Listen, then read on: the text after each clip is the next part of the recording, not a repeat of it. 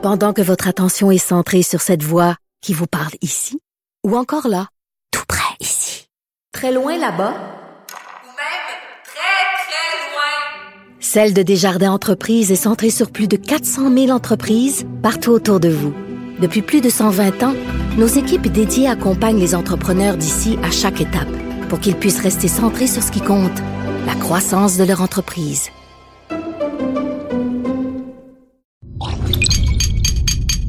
Cube Radio. Normand Lester raconte l'espionnage russe au Canada.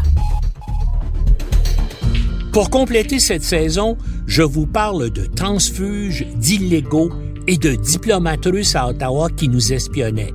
Trahison, Russie et espions.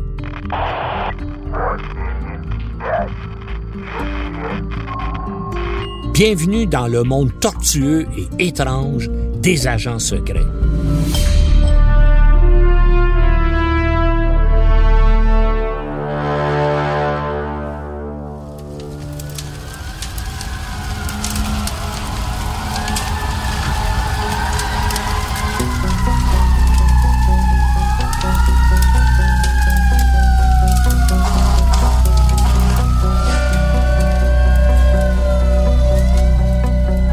L'imposante résidence qui flamme rue du Musée sur le flanc du Mont-Royal dans l'après-midi du 14 janvier 1987 est le bâtiment central d'un ensemble d'édifices qui loge le consulat soviétique de Montréal. C'est une ancienne demeure patrimoniale que Moscou avait acquis une vingtaine d'années plus tôt. Les Soviétiques et maintenant les Russes possède à Montréal le plus élégant consulat étranger au Canada, au cœur du fameux Golden Square Miles qui faisait la gloire du capitalisme anglo-montréalais au tournant du 20e siècle. En fait, c'est plus qu'un simple consulat. Il s'agit d'un complexe qui s'étend sur tout le côté est de la rue du musée, au nord de l'avenue Dr. Penfield. Les services consulaires sont répartis dans trois édifices ayant appartenu à de grands noms de la politique et de la finance canadienne, comme les sénateurs Hartland Molson, Donald Raymond, l'homme qui a construit le forum, le financier Rodolphe Forget et Sir William Price, le baron du bois et du papier. Mais revenons à l'incendie. Lorsqu'alertés par les voisins du consulat soviétique, les pompiers arrivent sur les lieux, ils sont accueillis par des gardes armés qui leur refusent l'accès à l'édifice en proie aux flammes pendant une quinzaine de minutes. Les Russes tentent d'éteindre l'incendie qui s'est déclaré au rez-de-chaussée avec des seaux remplis de neige et des boyaux de jardinage. Après négociation, le temps que les Russes puissent détruire ou déplacer objets et documents compromettants, les pompiers de Montréal interviennent sous la haute surveillance du personnel de sécurité du consulat. Quand les pompiers sont finalement autorisés à pénétrer dans l'édifice, ils feront une découverte surprenante. Les deux résidences adjacentes à la maison Price qui abritent aussi des services consulaires, sont reliées entre elles par un tunnel secret pour éviter toute surveillance. Le SCRS et son prédécesseur, le service de sécurité de la GRC, avait depuis des années un poste d'observation dans un appartement d'un édifice de l'autre côté de la rue pour surveiller les allées et venues du personnel du consulat. Dès le début de l'incendie, des agents du SCRS sont sur place, recherchant dans le brouhaha des occasions propices. Les services secrets n'avaient pas perdu de temps.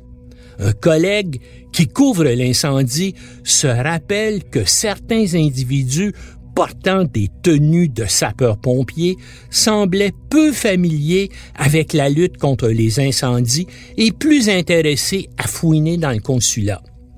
En plus du tunnel, les pompiers montréalais feront une seconde découverte.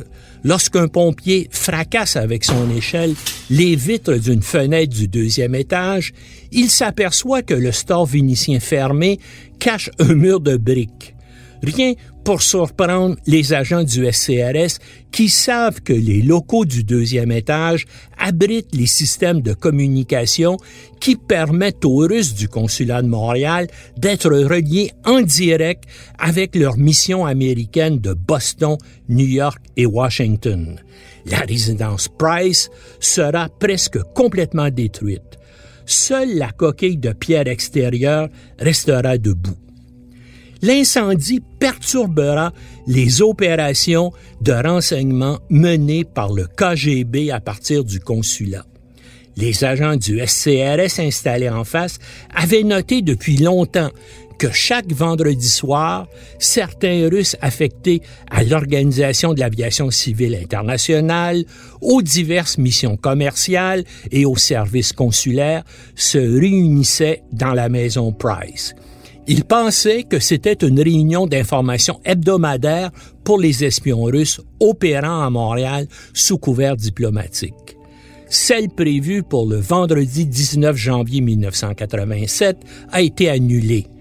Dans les semaines qui suivent l'incendie, sous l'œil placide des gardes de sécurité soviétiques, de lourds camions évacuent une vingtaine de conteneurs remplis de débris.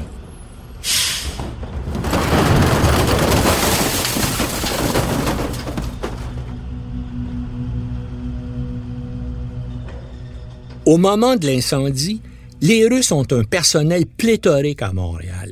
Dix de leurs agents consulaires jouissent de l'immunité diplomatique.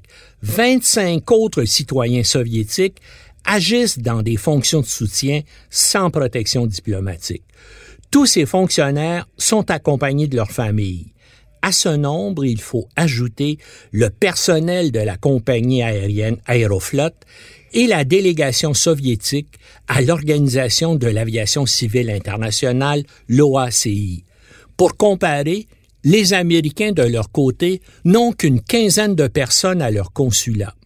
La différence s'explique par le fait qu'une proportion importante des Soviétiques est en réalité composée d'espions.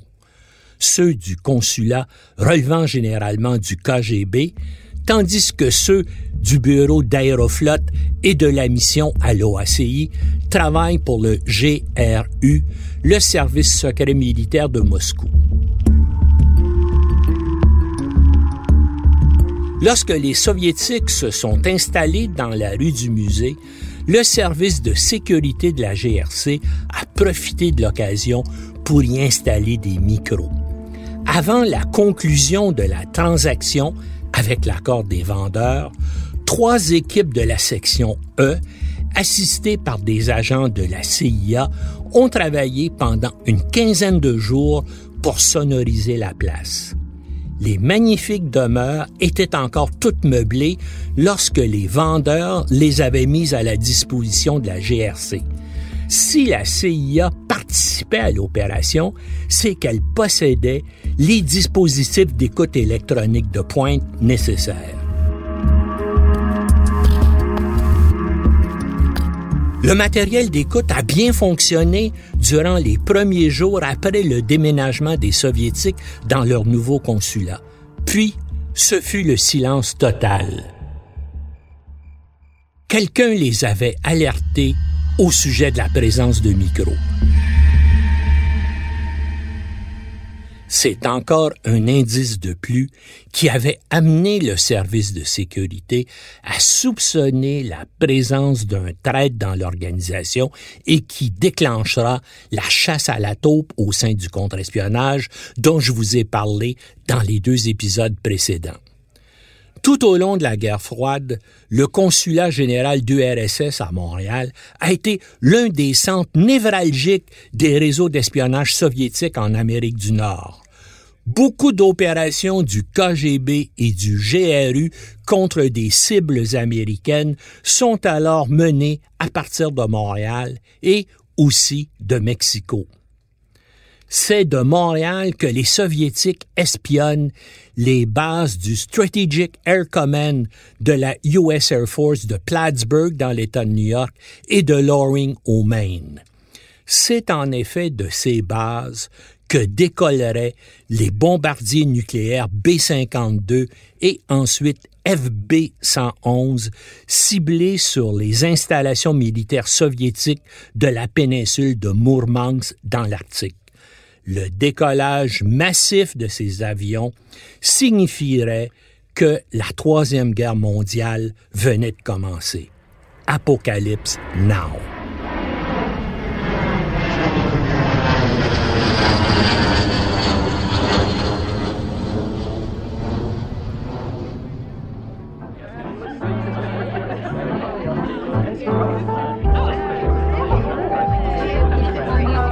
Un soir de mai 1987, je prends un verre au Beau Jeudi, un resto-bar de la rue Crescent au centre-ville de Montréal, quand une vieille connaissance, agent secret à 16 heures, vient me rejoindre au bar.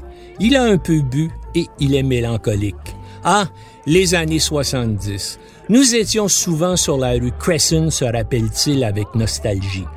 Il me parle de la planque que le service avait dans un immeuble de rapport situé de biais avec le restaurant et qui servait pour rencontrer des informateurs, mais qu'utilisait aussi certains cadres du service pour leur liaison amoureuse, comme nous l'avons vu dans un épisode précédent. Il me dit que plusieurs employés du SCRS affectés à la collecte clandestine et à l'analyse des ordures et des rebuts sont mécontents des conditions peu sanitaires dans lesquelles on les oblige à travailler. Mon air étonné le fait sourire. Je ne savais pas que les services secrets avaient une section spécialisée dans les ordures. C'est très intéressant pour nous les vidanges et les ordures, me dit-il sur un ton énigmatique avant de poursuivre que l'hiver précédent, ses collègues vidangeurs, si l'on peut dire, ont participé à une extraordinaire opération de renseignement récupérant les débris de l'incendie au consulat russe en janvier 87.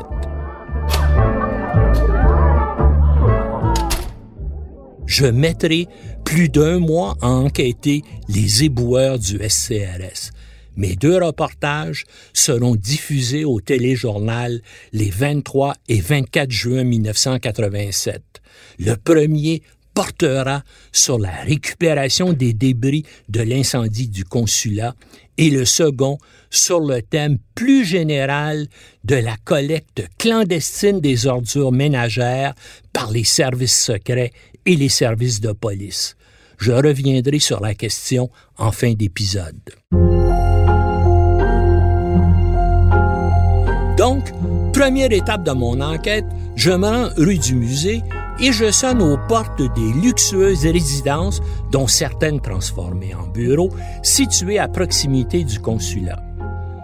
Quelqu'un se souvient peut-être de détails significatifs ou révélateurs à propos de cet incendie qui a eu lieu quatre mois plus tôt.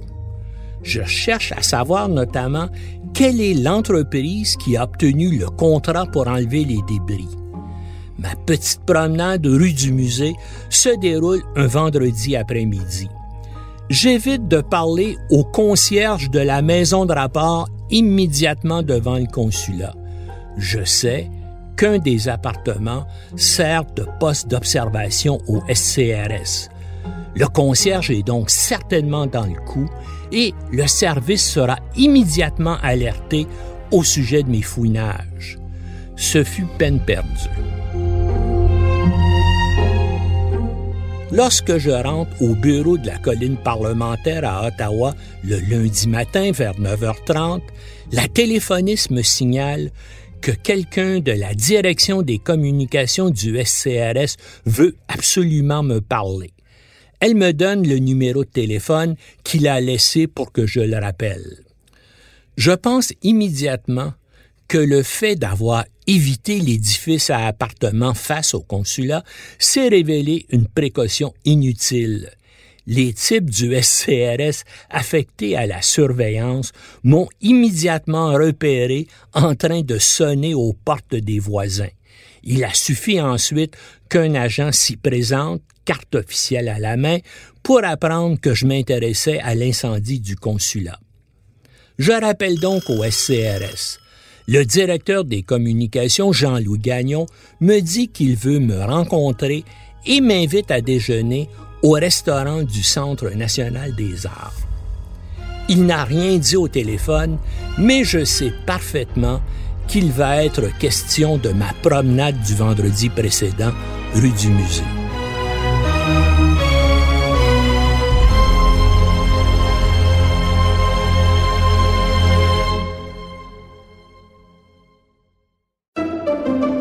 Pendant que votre attention est centrée sur vos urgences du matin, vos réunions d'affaires du midi, votre retour à la maison ou votre emploi du soir, celle de Desjardins Entreprises est centrée sur plus de 400 000 entreprises à toute heure du jour. Grâce à notre connaissance des secteurs d'activité et à notre accompagnement spécialisé, nous aidons les entrepreneurs à relever chaque défi pour qu'ils puissent rester centrés sur ce qui compte, le développement de leur entreprise.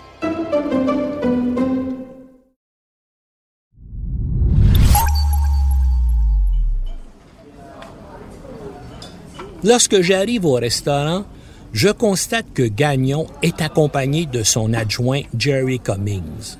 Je me dis que ça doit être sérieux. S'ils sont deux, c'est qu'il s'agit d'un déjeuner à caractère officiel. Les agents secrets, ou les flics en fonction, n'agissent jamais seuls. Avec un assistant, un adjoint ou un collègue, il y a toujours moyen de faire corroborer ce qu'on a entendu et ce qu'on a dit. Après les mondanités, Gagnon passe rapidement aux choses sérieuses. Normand, tu joues dans nos plates-bandes, me fait-il remarquer. Tu devrais savoir que nous ne tolérons pas qu'on se mêle de nos activités opérationnelles. Et c'est ce que tu faisais vendredi après-midi, rue du musée. Tu mets en danger une opération légale du service. Je lui réponds sur un ton enjoué. Hé, on est dans un pays libre, j'ai bien le droit de me promener sur les flancs du Mont-Royal. Cummings enchaîne sur le même ton. Je rétorque qu'il ne me viendrait jamais à l'idée de mettre en péril des opérations du service lorsqu'elles sont légales, légitimes et justifiées.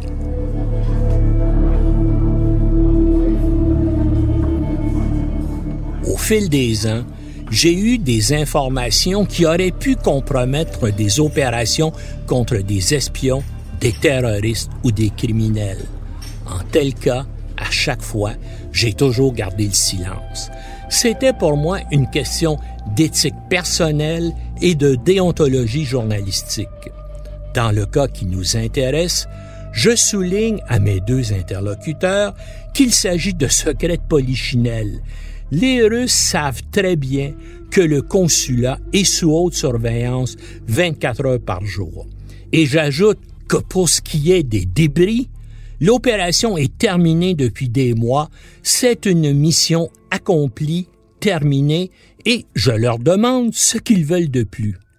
Les deux agents secrets ont sourcillé sur le mot débris, un peu comme si j'avais laissé tomber une vulgarité.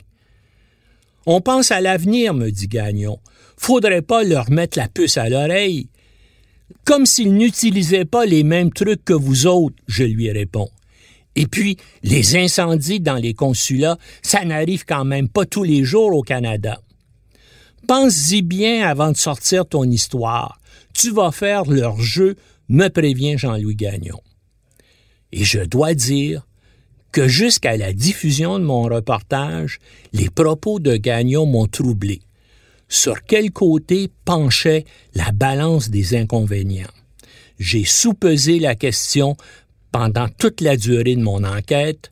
D'ailleurs, j'y reviens.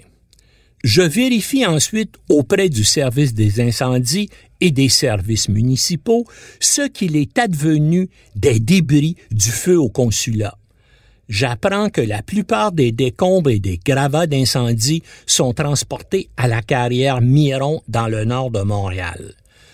Une vérification des registres du site d'enfouissement de la carrière Miron me révèle que les débris du consulat ont pris un autre chemin.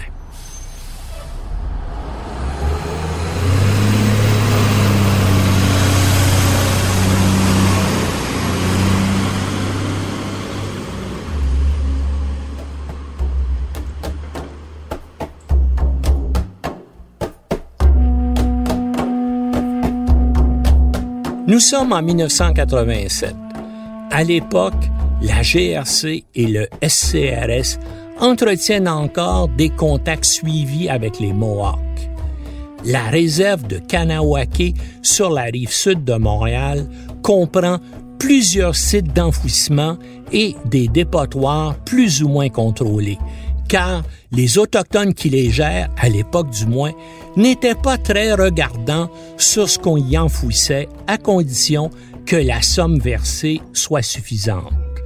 Pour plusieurs entreprises de la région métropolitaine, la solution Mohawk était une façon économique de se débarrasser des déchets problématiques, pour ne pas dire toxiques. Pour les services secrets et la police fédérale, c'était un endroit discret pour passer au tamis, ordures et débris. J'apprendrai que les décombres du consulat soviétique ont été transportés dans un dépotoir de la réserve de Kanawake, situé aux limites de la municipalité de Mercier. Là, pendant plusieurs jours, des équipes du SCRS ont isolé l'équivalent d'un conteneur de débris particulièrement intéressant qui a été envoyé au laboratoire que le SCRS partage avec la GRC à Ottawa. Dans ces labos, nos espions éboueurs ont été rejoints par des spécialistes dépêchés de Londres et de Washington pour effectuer des analyses détaillées des restes du consulat. Vous vous demandez qu'est-ce qu'on peut bien tirer d'un amoncellement de gravats et de détritus carbonisés? C'était, m'a-t-on dit, une mine de renseignements. Un agent à qui j'ai posé la question, m'a donné deux exemples de renseignements que les spécialistes avaient tirés du conteneur de débris. Ils ont pu savoir comment étaient fabriquées les cages de Faraday qui étaient disposées dans les pièces du consulat utilisées par les services secrets soviétiques. Qu'est-ce qu'une cage de Faraday? Eh bien, c'est une enceinte généralement de grillage métallique qui empêche toute émanation électromagnétique de s'échapper d'un lieu. C'est la principale contre-mesure pour se protéger contre l'espionnage électronique d'un local. Parmi les gravats, on aurait également récupéré des classeurs dont l'intérêt ne résidait pas tant dans les cendres qu'ils contenaient, mais dans leur serrure particulière, ces serrures étant probablement semblables à celles qui étaient utilisées dans les services consulaires et diplomatiques soviétiques à travers le monde, ces informations pouvaient donc se révéler utiles le jour où une équipe d'espions cambrioleurs occidentaux aurait eu l'intention de s'introduire dans une autre mission soviétique. Au SCRS, m'a-t-on dit, on a été surpris du manque de rigueur des services de sécurité russes qui ont commis une erreur grossière de ne pas filtrer les débris avant qu'ils soient déblayés et évacués par conteneur. Une chose est certaine, le responsable de la sécurité du consulat au sein de l'équipe locale du KGB a rapidement été rappelé à Moscou. On peut penser qu'il a alors connu certains revers de carrière.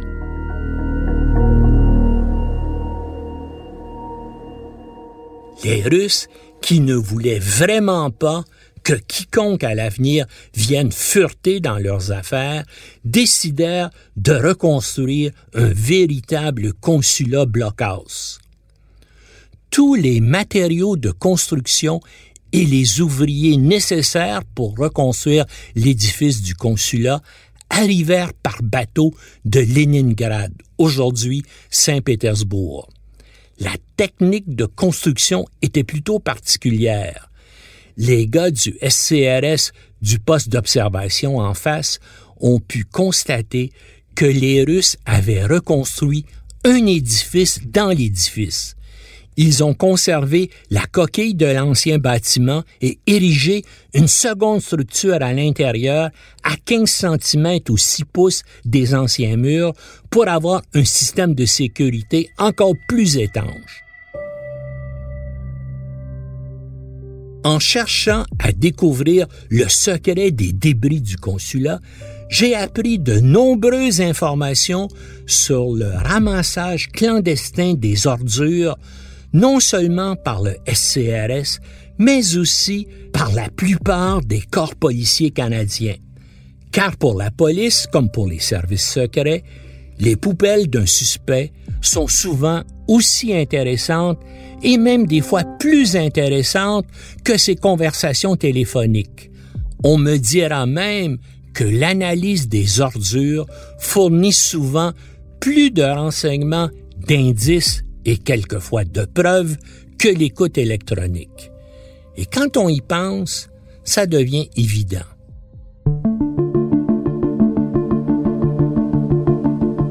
Imaginez que des agents secrets, des policiers ou des détectives privés ou toute autre personne qui s'intéresse à vos affaires fouillent dans vos ordures ménagères pendant quelques semaines.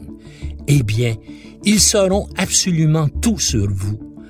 En analysant vos papiers mouchoirs et divers tissus souillés par des fluides corporels et en récupérant les boîtes vides de vos médicaments, ils auront une bonne idée de votre état de santé. En étudiant vos factures de téléphone, ils recréeront le réseau de vos relations personnelles et professionnelles. Les états de compte de vos cartes de crédit révéleront beaucoup de choses sur vos activités. Par exemple, que les mercredis, vous vous rendez régulièrement dans tel restaurant, que le vendredi soir, vous fréquentez tel bar. Évidemment, vos sacs poubelles sont aussi un livre ouvert pour tout ce qui concerne vos habitudes alimentaires. Les enveloppes que vous avez reçues et les documents qu'elles contiennent apporteront d'autres détails intéressants sur les personnes et les organismes avec qui vous êtes en correspondance vos numéros de téléphone, les notes que vous avez griffonnées sur des bouts de papier révéleront encore d'autres informations à votre sujet. En quelques semaines, l'analyste éboueur en saura probablement plus sur vous que des membres de votre propre famille.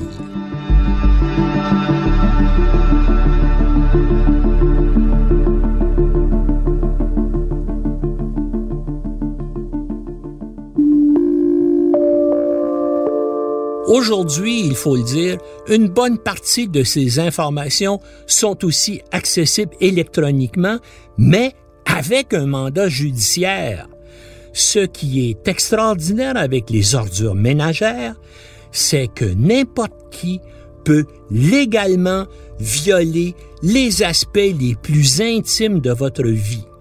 En effet, si l'écoute électronique et vos communications informatiques sont sévèrement réglementées au Canada, aucune loi ne protège vos déchets des regards inquisiteurs de la police et même de quiconque s'intéresse à vous et à vos affaires.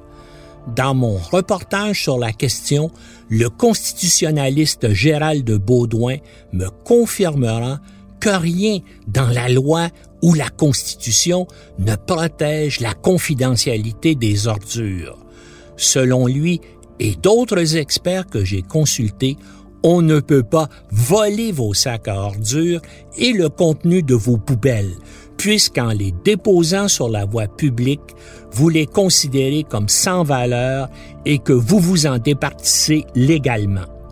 J'ai moi-même, dans plusieurs enquêtes journalistiques, récupérer des sacs à ordures pour obtenir des informations sur des individus et des organisations dont les activités douteuses leur avaient valu d'attirer mon intérêt. Presque à chaque fois, ces sacs à ordures ont fait avancer mon enquête.